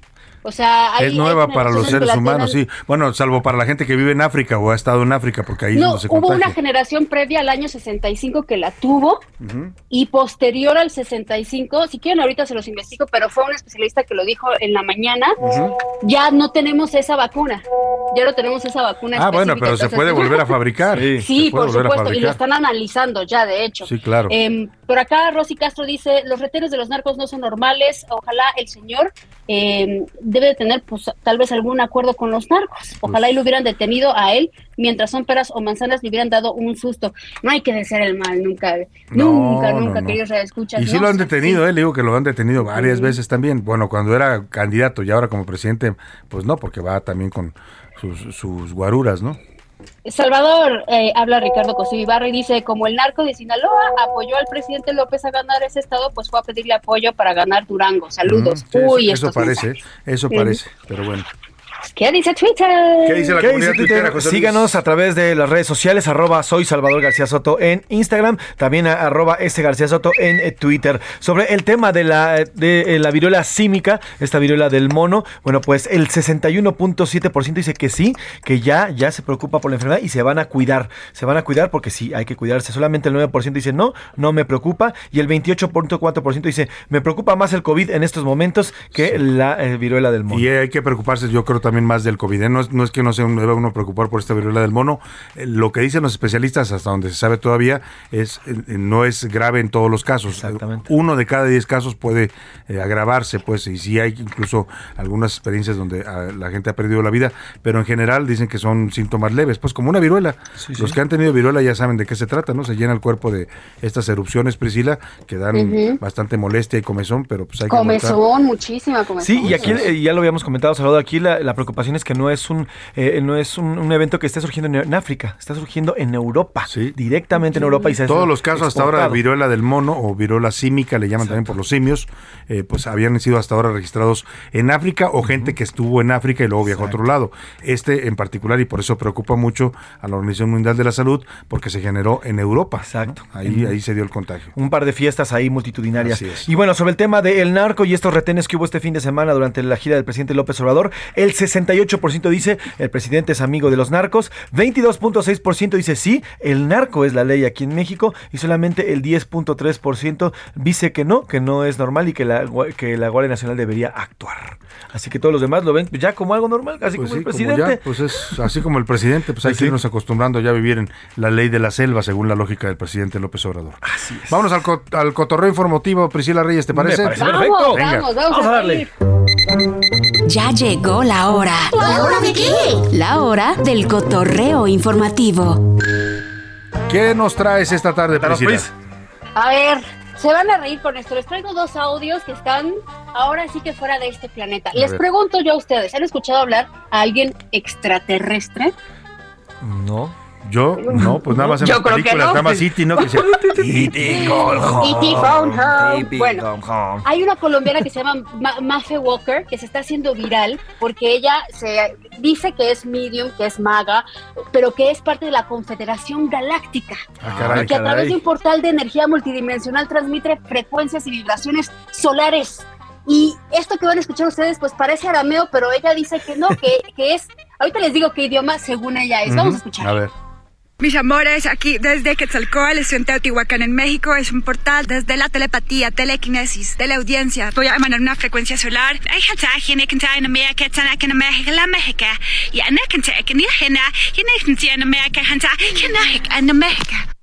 Ándale, ¿Qué dijo la señora? Eh, ella, ella dice que conecta con actuarianos, así, actuarianos, ¿Actuarianos? y que, y que emite a través de sus cuerdas vocales estas frecuencias. Pero espérense, Ajá. no es todo, eso ya se volvió viral, pero también se está volviendo súper viral la respuesta que alguien le hizo una parodia también en TikTok, un tal Marcos Estevenes, por favor, escuchen.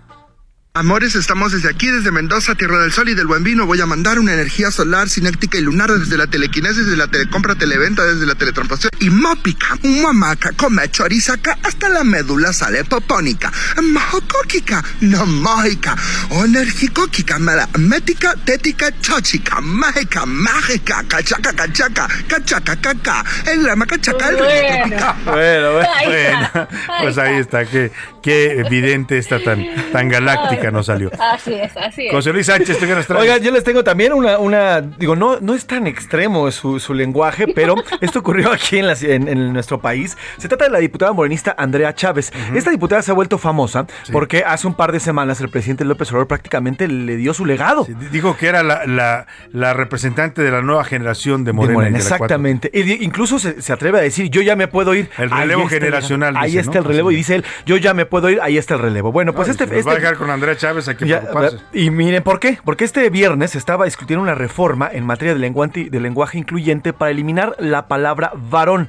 Pero la palabra varón con V, que, es, que se refiere a los hombres. Para que ya se elimine nada más que como una per, como persona. Y esto ya incluiría hombres y mujeres. Durante la discusión, que por cierto fue viral- vir- eh, virtual, la diputada Andrea Chávez, bueno, pues vamos a escucharla lo que dijo al respecto. Yo me sumaría a la propuesta que hace la diputada Joana en el sentido de no eliminar la palabra mujer, por supuesto eliminar el término varón, puesto que en nuestro país están prohibidos los títulos nobiliarios, eh, pero sí dejar hombre, mujer. Bueno, pues la señora, la diputada se equivocó con- de varón, porque ella se refiere al varón con B, no Sí. al varón con Sí. V. Unas clasecitas de, de ortografía, la señora Andrea Chávez. exactamente. Si va a representar a la nueva generación de Morena, pues que le empiecen a dar unas clases de ortografía que le digan que varón con B grande, si es un título nobiliario, Exactamente. pero varón con B chica alude al género masculino. Exactamente. Y ¿no? bueno, pues se y, le pone- y qué curioso es el que quieren eliminar la palabra varón, pero no la palabra mujer, ¿no? O sea, Exacto. ¿cómo? No entiendo. Pues si las vamos a eliminar, entonces, ya que no haya hombres ni mujeres, si somos personas todos, ¿no? O personas. Así, o personas, así ¿no? es. Pero me, me refiero a que muy rara propuesta esta, pero bueno, ahí está. Que le den unas clasecitas a la representante de la nueva generación de la 4T. Después la diputada se, ofre- se ofreció disculpas, se ofreció disculpas, que se confundió, pero bueno, ahí está su equivocación. Ups, perdón. Ups, perdón. Muchas gracias, José Luis. Muchas gracias, Priscila. Gracias, Salvador. Gracias, Salvador. Vámonos rápidamente a la rola de este lunes al karaoke. informativo con Pepe Navarro y Pepe Velarde que hoy nos cantan sobre la viruela del mono. Ya le hicieron su canción los señores curuleros de San Lázaro. A ver si no les da por andar cantando esas cosas.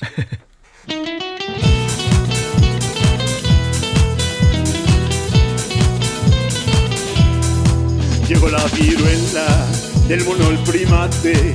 Pásame un detente pa' que no me agarre. Llegó la viruela, no quiero encerrarme. Quedé en conferencia para enterarme. Llegó la viruela, viruela, viruela, viruela, viruela. Ya está por acá. De lo que diga, hagamos lo contrario, hermanos y hermanitas. Y así pues la libramos, Gatel de lo que diga, hagamos lo contrario, hermanos y hermanitas. Y así pues la libramos. Llegó la viruela, viruela, viruela, viruela, viruela, que está por acá. Gatel de lo que diga, hagamos lo contrario, hermanos y hermanitas. Y así pues la libramos, Gatel de lo que diga, hagamos lo contrario, hermanos y hermanitas. Y así pues la libramos.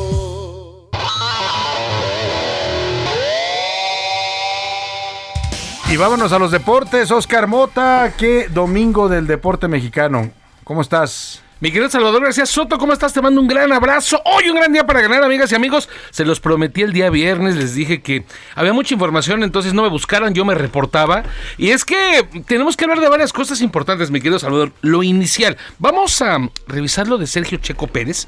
Escuchemos este audio y vamos a platicar completo lo que pasó. Checo, Checo, ganaste el Mónaco. Un manejo increíble, brillante, brillante manejo. Gracias muchachos, gracias a todos. Muy feliz de ser parte de este equipo. Bien hecho, bien hecho a todos. Un fin de semana increíble. Solo lo hicimos un poquito difícil al final. Sí, era importante limpiar ese graining lo más posible porque solo sufría en la curva 3 y 4 que era donde perdía mucho tiempo y ahí Carlos era peligroso. También llegando a la 11 era peligroso porque si cometía un error y me seguía recto le tenía que dar la posición. Entonces era muy importante mantenernos en pista, hacer una buena carrera y lo conseguimos hoy. Estoy muy contento de, de por fin conseguir mi victoria en Mónaco.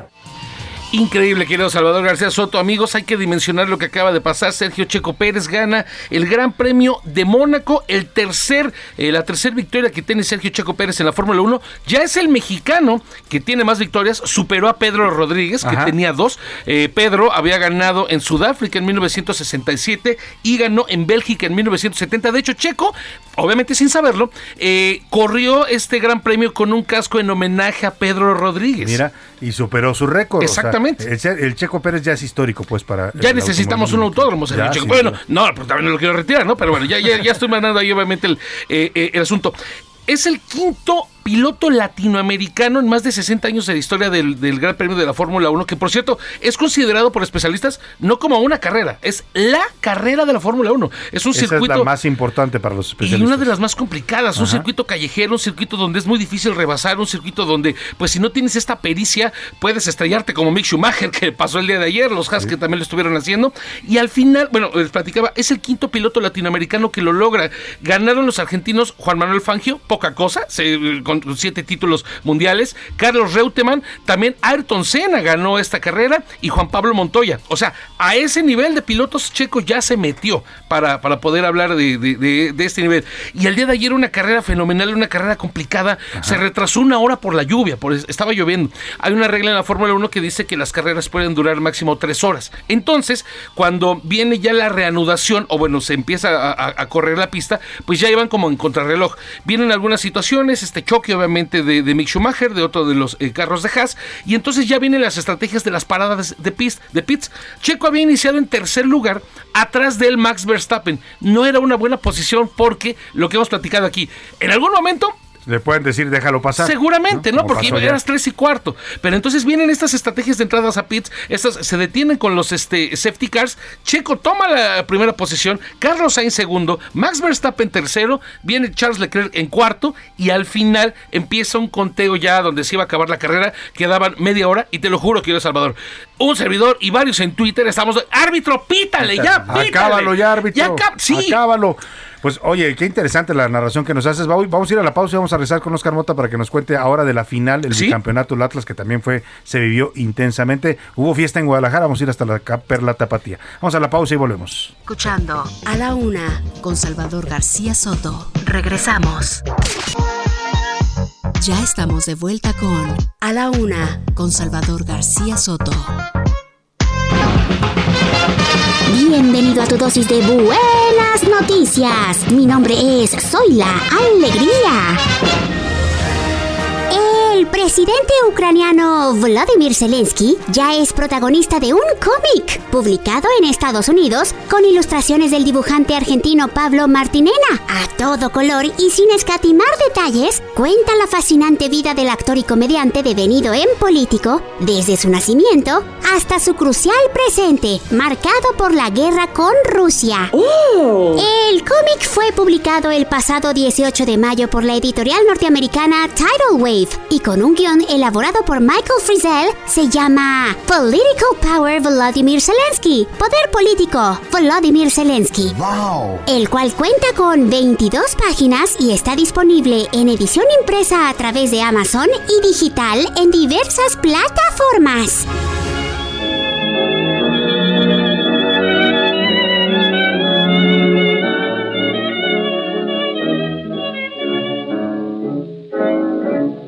adivino el parpadeo de las luces que a lo lejos van marcando mi retorno. Son las mismas que alumbraron con sus pálidos reflejos hondas horas de dolor. Y aunque no quise el regreso, siempre se vuelve al primer amor. la vieja calle donde el eco dijo, tuya es su vida, tuyo es su querer, bajo el burlón mirar de las estrellas que con indiferencia ven volver. Volver con la frente marchita, las nieves del tiempo platearon mi piel. Sentir que es un soplo la vida, que veinte años no es nada, que febril la mirada, errarte en las sombras te busca y te nombra. Dos de la tarde con 32 minutos. Qué delicia escuchar esta canción, que es una gran canción de las más representativas de los tangos. Volver, y además en la voz de su ah, cantante original, el señor Carlos Gardel. La compuso en 1934 junto con el poeta Alfredo Lepera y se ha convertido en un himno de la nostalgia, de, tanta gente que vive en el exilio en el mundo. Volver, volver a ese país amado, a ese lugar en donde uno creció pero que tuvo que abandonar. En fin, tiene muchos significados este tango, cuya frase esta de 20 años no es nada se ha vuelto pues ya parte también de la cultura popular. Eh, estamos celebrando la diversidad cultural en el mundo y el tango, el tango argentino sin duda una expresión de esta cultura del país del Cono Sur. Con el alma aferrada a un dulce recuerdo. A la una, con Salvador García Soto. Algo en mí me llena de emoción. Rojinegro soy de corazón.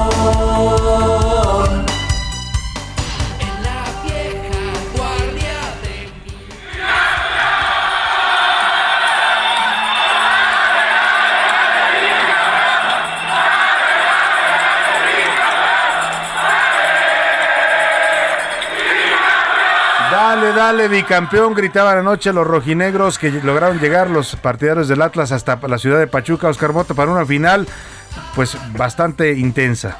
Volver. Yo me quedo con, con esta de, de- Carlos. ¿Por qué?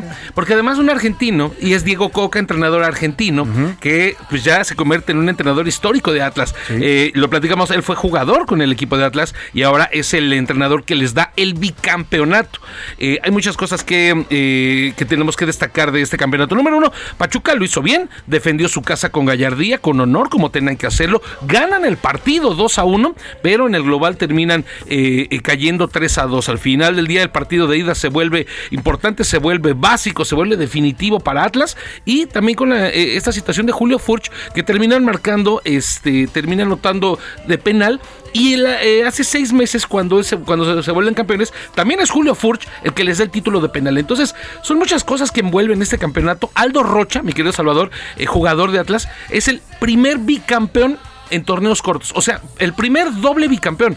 Porque él fue bicampeón con León y ahora es bicampeón con el Atlas. Entonces, a ver quién se eh, atreve a hacer lo que, lo que hizo Aldo Rocha. Un buen partido de fútbol, Pachuca pues lo dio todo, pero Sí. no le alcanzó. Eh, Camilo Vargas, portero del equipo de Atlas, dice muy bien que las delanteras eh, ganan partidos, como lo, eh, eh, se maneja también, pero los porteros dan campeonatos. Camilo Vargas tuvo intervenciones principalmente en el primer partido muy defi- de- definitorias y obviamente pues ahora recibe dos goles, pero ya en los últimos 30 minutitos Atlas se encerró atrás, protegió bien obviamente su Se resultado. echó el catenacho, ¿no? Para Eh, Exactamente, un, un- un- un catenacho este, jalisciense, que por cierto, ¿cómo son las cosas, querido Salvador? Venimos platicando de este triunfo de Checo Pérez de Jalisco y ahora pues el Atlas bicampeón también de Jalisco. Entonces, la capital mundial del deporte. Y hubo fiesta, hubo fiesta en Guadalajara. Oscar Bota, vamos a enlazarnos en este momento, si te parece, con Ricardo Gómez, que nos narra cómo se vivió desde anoche y todavía hoy continúa la fiesta de los atlistas por este bicampeonato. Ricardo, te saludo ya en la Perla Tapatía. Muy buenas tardes. ¿Qué tal, Salvador? Muy buenas tardes. Anoche en la glorieta de los niños héroes, cerca de 9000 aficionados estuvieron presentes para festejar el bicampeonato del Atlas, con la presencia de alrededor de 200 elementos de la Policía Municipal de Guadalajara que estuvieron resguardando los festejos que se alargaron hasta la madrugada de este lunes. Se reporta saldo blanco durante todo el festejo.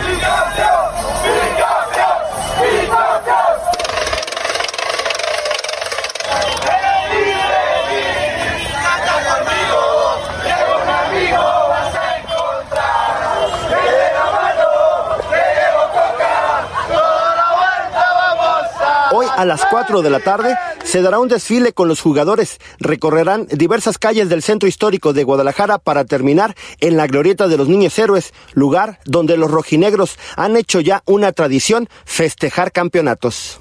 Hasta aquí mi reporte, Salvador. Regresamos contigo. Muy buenas tardes. Muchas gracias, Ricardo Gómez. Pues eh, ahí se escuchaban los cánticos. Tremendo. Eh, Y, a mí me impresionaba algo eh, de este, me impresiona algo esta afición del Atlas, Oscar. Que son gente muy joven, la mayoría de los aficionados del Atlas. Digo, hay gente que sigue al Atlas por tradición, pero esta nueva oleada de atlistas es gente muy joven. Y además esta nueva gente oleada joven que lleva imágenes de sus abuelos, de sus Claro. papás, de, o sea, de estos viejos eh, aficionados de Atlas que desafortunadamente quizá muchos ya no están en, en este plano terrenal y entonces los acompañan. Es decir, papá, tú no pudiste ver en 70 años al Atlas. Y ahí está. Y ahí está, ¿no? campeonato, ¿no? Es impresionante. Empata Atlas al Atlante y empata al Necaxa con tres títulos ya en el profesional. ¿Cuál es el próximo gran reto de Atlas? Conseguir lo que ahora sí ningún equipo ha hecho en torneos cortos, un tricampeonato. Se consiguió un tricampeonato, el último fue del América en el torneo Pro de 85, este torneo previo al Mundial, pero todavía eran torneos largos, ¿no? Entonces, Claro. solo eh, eh, especificarlo. Eh, finalmente, porque insisto, fue muchísimo el fin de semana, Salvador, Real Madrid es campeón de la Champions League, ganó su Champions League número 14, la selección de México ganó 2 a 1 a la selección de Nigeria, y en automovilismo, porque también fue muchísimo ayer, el Pato Howard, segundo lugar en las 500 millas de Ese es otro que hay bien el pato Howard, ¿no? Ese va directito también para llegar Lo va a hacer muy la bien. Fórmula 1 muy pronto. Muchas Así gracias, Oscar. Hoy un para ganar. Vámonos a otros temas importantes. A la una, con Salvador García Soto.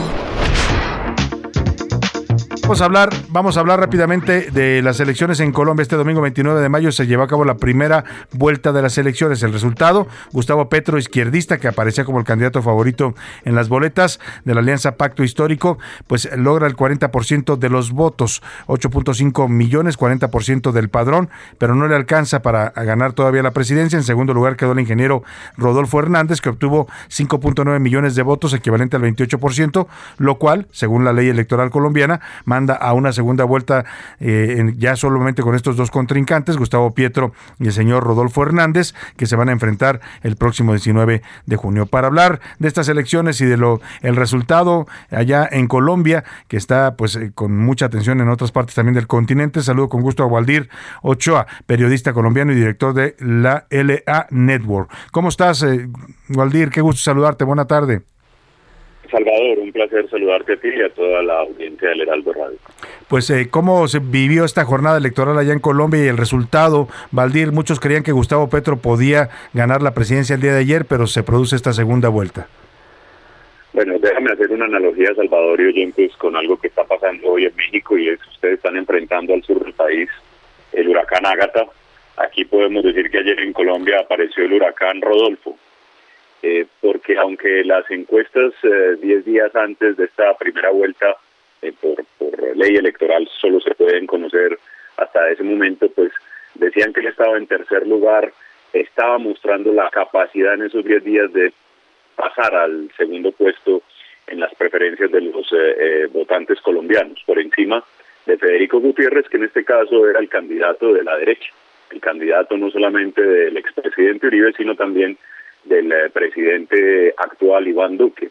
Así que ayer fue una enorme sorpresa este resultado que pone a un outsider, un empresario, un hombre que esencialmente ha dedicado su vida a la actividad empresarial, pero que fue alcalde de una de las eh, más importantes ciudades colombianas, Bucaramanga, lo puso ya en una franca competencia y mm, lo que lo que se puede decir en este momento es que con claro favoritismo por una razón fundamental, porque al parecer Gustavo Petro alcanzó su techo eh, y entre los otros candidatos, esto quiero decir Rodolfo, Federico Gutiérrez, Sergio Fajardo, que suman más o menos el 56-57% de los votos de ayer, son votos que en su gran mayoría en segunda vuelta se irían con Rodolfo Hernández. Así que por eso digo que fue una gran sorpresa lo que sucedió ayer en Colombia y pues eh, a la expectativa ya de lo que serán estas tres semanas antes de la segunda vuelta el 19 de junio. Y por lo que nos narra, si se producen este tipo de alianzas y estos, estos, esta transferencia de votos, pues estaremos hablando de una elección que va a ser de pronóstico reservado la, la segunda vuelta.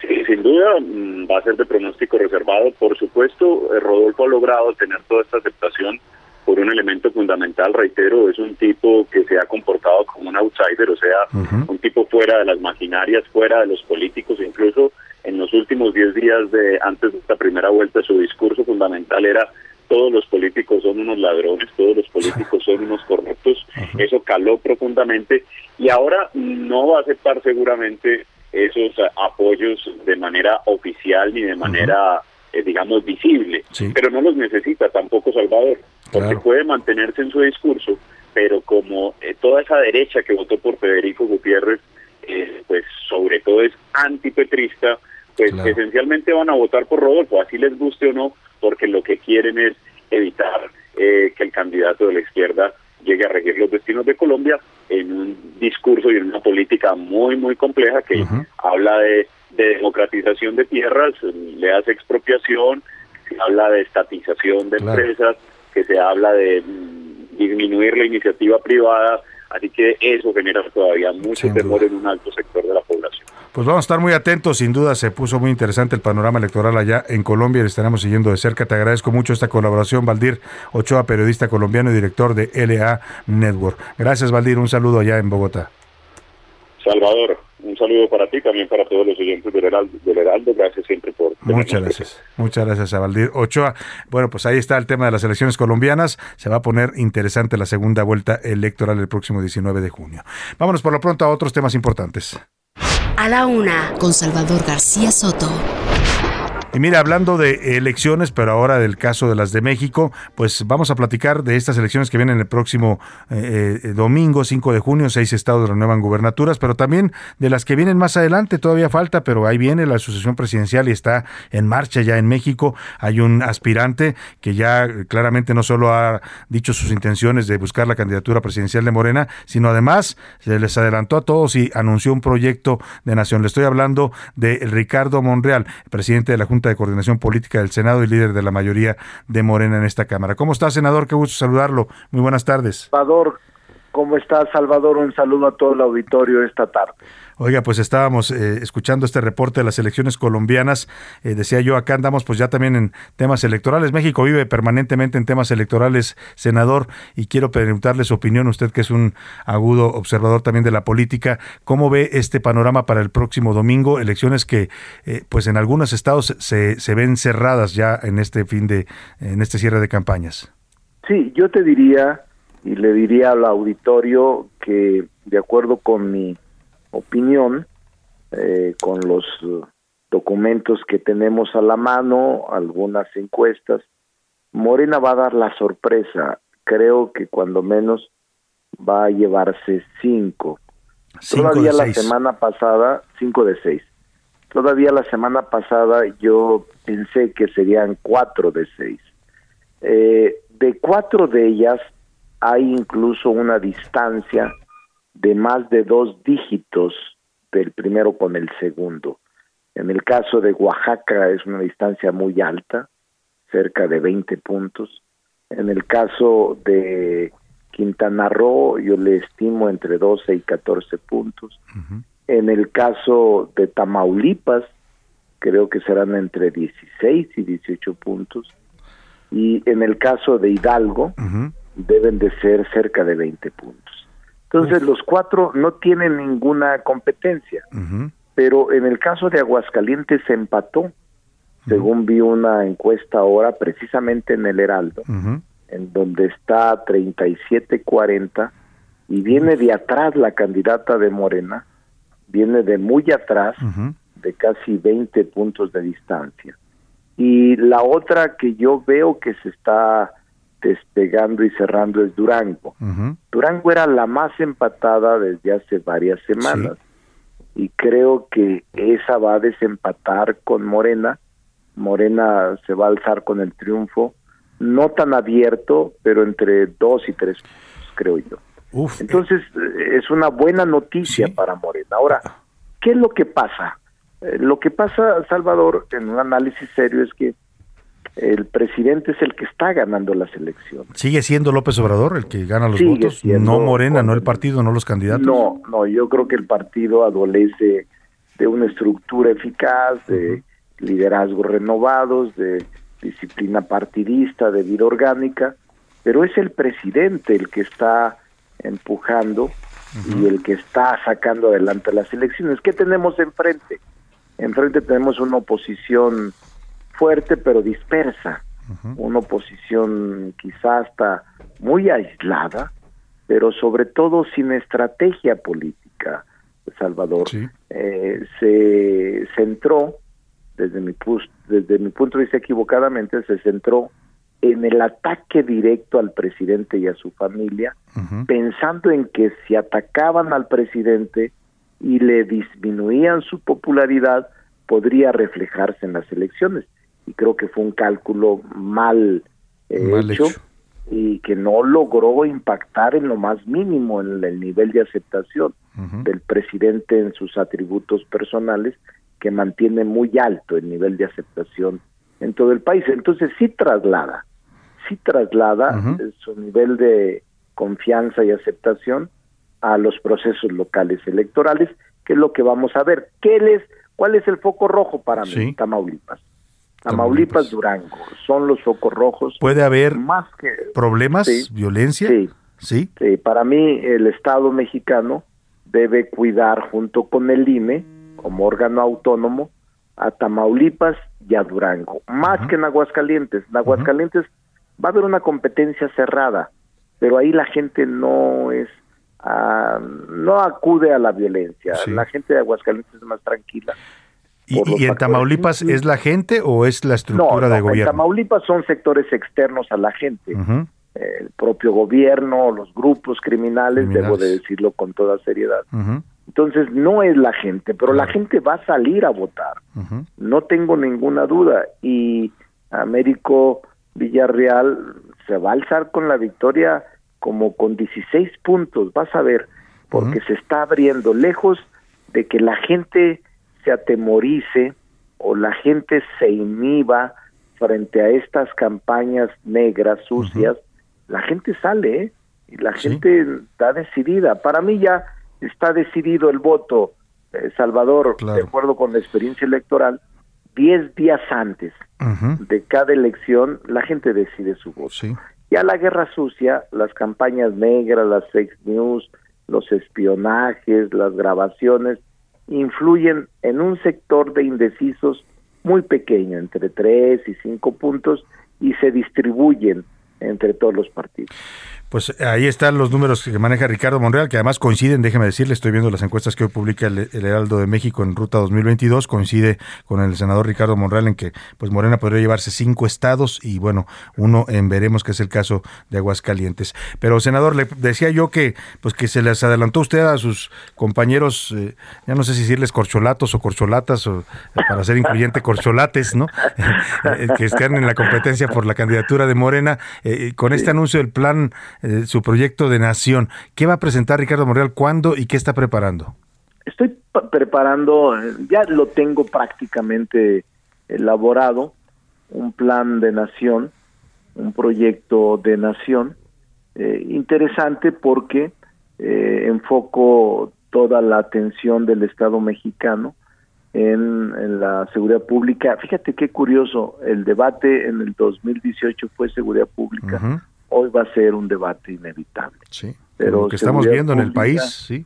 Sí, recuperación económica eh, y con ello el cambio climático. Agregado todo esto que está sucediendo en el mundo con los nuevos desafíos de la inteligencia artificial, de la robótica, de la biotecnología, de la ciberseguridad. Todo eso lo agrego, es un documento ya bastante bastante amplio que lo voy a presentar. Está esperando el momento oportuno. Eh, no quiero hacerlo intercampaña, sino este, lo quiero hacer con toda seriedad y toda responsabilidad claro. para que la gente pueda opinar y pueda también eh, establecer con toda seriedad sus puntos de vista. Pero ya lo tengo, lo hemos preparado y está bien, está en términos generales bien, pero hay que enriquecerlo todavía. Ahora, eh, yo, yo le, escucho hablar de su proyecto de nación y yo me pregunto, ¿no se supone que el candidato de Morena, quien sea, candidato o candidata, tiene que seguir el mismo proyecto que López Obrador o Monreal tendría un proyecto distinto? No, yo creo que en términos generales, ahí lo aclaro, Ajá. Mm, seguiría profundizando lo que el presidente ha hecho. Sí. Por ejemplo, La política social, que por eso no la contemplo como prioridad, eh, esa debe continuar. Tal como la Todo el maneja cuarto constitucional, todo eso debe de continuar. El tema de bienestar, el tema de separación del poder económico y el político, el tema de educación, hay que reforzar, o sea, no hay que eliminar ni retroceder en lo que hemos hecho, pero sí profundizar. Yo, yo diría que las asignaturas pendientes, Salvador, por eso hablo de tres eh, inmediatas, eh, que sí tienen que, desde mi punto de vista, revisar. Una, seguridad pública. Dos, recuperación económica post pandemia. Eh, y dentro de ellas, el campo mexicano. Es un tema que es inevitable, inevitable. Sin duda. Y tres, lo de medio ambiente, cambio climático y todo el tema que nos ha traído como consecuencia eh, la falta de energías limpias, el uso de fósiles todavía, y que ya nos tomó el destino en este momento al país por sorpresa. Claro. Y ahora que hablaba de la seguridad como una de las prioridades del proyecto que va a presentar próximamente, pues eh, se dan estos hechos de violencia que, bueno, todo el mundo lo estamos viendo en, varias regiones de México, y ocurre este hecho de que retengan en un retén del narcotráfico de criminales armados vestidos como eh, presuntos militares allá en, la gira del presidente en, en Sinaloa. Eh, y el presidente dice que es algo normal, hay polémica por, esta, por este tipo de declaraciones del mandatario. ¿Qué piensa usted de estos retenes? ¿Debemos acostumbrarnos ya de plano a que el narco nos pare cuando quiera y nos interrogue o nos dé derecho de paso? No, yo creo que no se pueden aceptar el que grupos paralelos o grupos externos a los conocidos regularmente como Fuerzas Armadas o Fuerzas de Seguridad puedan presentarse y tolerarse. Es simple y sencillamente un delito. El que porte un arma de uso exclusivo del ejército es un delito. Y el que porte insignias o eh, uniformes militares es un delito. Y el que haga labores de retenes, de vigilancia, de seguridad, si no es el Estado, es un delito. Claro. Yo no creo que debamos acostumbrarnos a eso, Salvador, porque es preocupante y es delicado. Sin duda. No me gusta, y lo digo con toda honestidad, hace unos 10, 12 años escribí un libro que se llama Escuadrones de la Muerte, donde ya advertía que si se dejaba ah, correr esta eh, tendencia de permitir grupos del crimen organizado ah, equipados con armas de alto poder y dueños de territorios Claro. del Estado mexicano tendríamos problemas. Ya llegamos a ello. Ya llegamos Ya a ese punto. en ello. Ya, ya estamos. Sin Nadie duda. lo creía cuando Pues yo sí. lo publiqué. Y ahí estamos inmersos. Senador, me va a cortar la guillotina y no quiero cometer la grosería, pero le quiero agradecer esta entrevista y estamos en contacto, senador. Gracias, Salvador. Un Que saludo pase a una todos. excelente tarde. Muy buena tarde. Me despido de usted. Buenas Provecho. Aquí lo espero mañana a la una. Con el análisis y la crítica. A la una, con Salvador García Soto. De lunes a viernes, de 1 a 3 de la tarde.